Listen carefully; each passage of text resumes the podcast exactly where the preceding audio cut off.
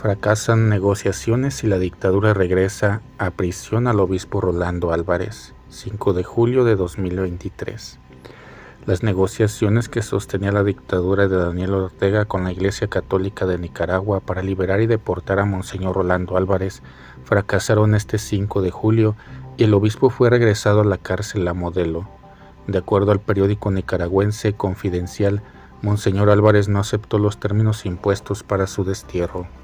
La información sobre la excarcelación del prelado se había difundido desde el 4 de julio, con publicaciones de Maradiaga y de la también defensora de derechos humanos Bianca Hager, así como de medios locales e internacionales.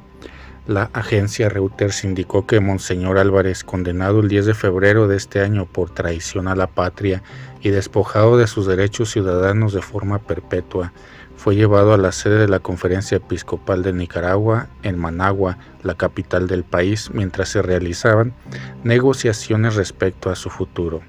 El arzobispo de Managua y vicepresidente de la Conferencia Episcopal de Nicaragua, cardenal Leopoldo Brenes, negó este 5 de julio que el obispo hubiera sido excarcelado y calificó la noticia de especulación.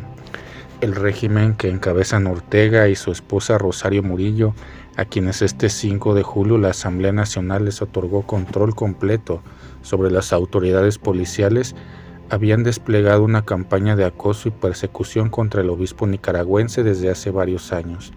Finalmente, el 10 de febrero pasado, en medio de un proceso plagado de irregularidades, la dictadura condenó a Monseñor Álvarez y lo encerró en la cárcel Jorge Navarro, conocida como la modelo una de las prisiones más antiguas y superpobladas del país y a donde son enviados los presos políticos del régimen. Un día antes de ser condenado, Monseñor Álvarez se había negado a subirse a un avión en el que Ortega y Murillo deportaron a más de 200 presos políticos rumbo a Estados Unidos. El obispo Álvarez no quiere salir de Nicaragua.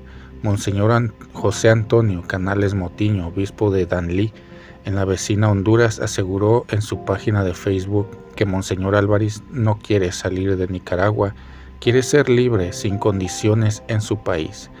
Consultado por el diario El País, Monseñor Canales explicó, mi publicación responde a que conozco personalmente a Monseñor Rolando Álvarez, he intercambiado con él tanto en Honduras como en Nicaragua.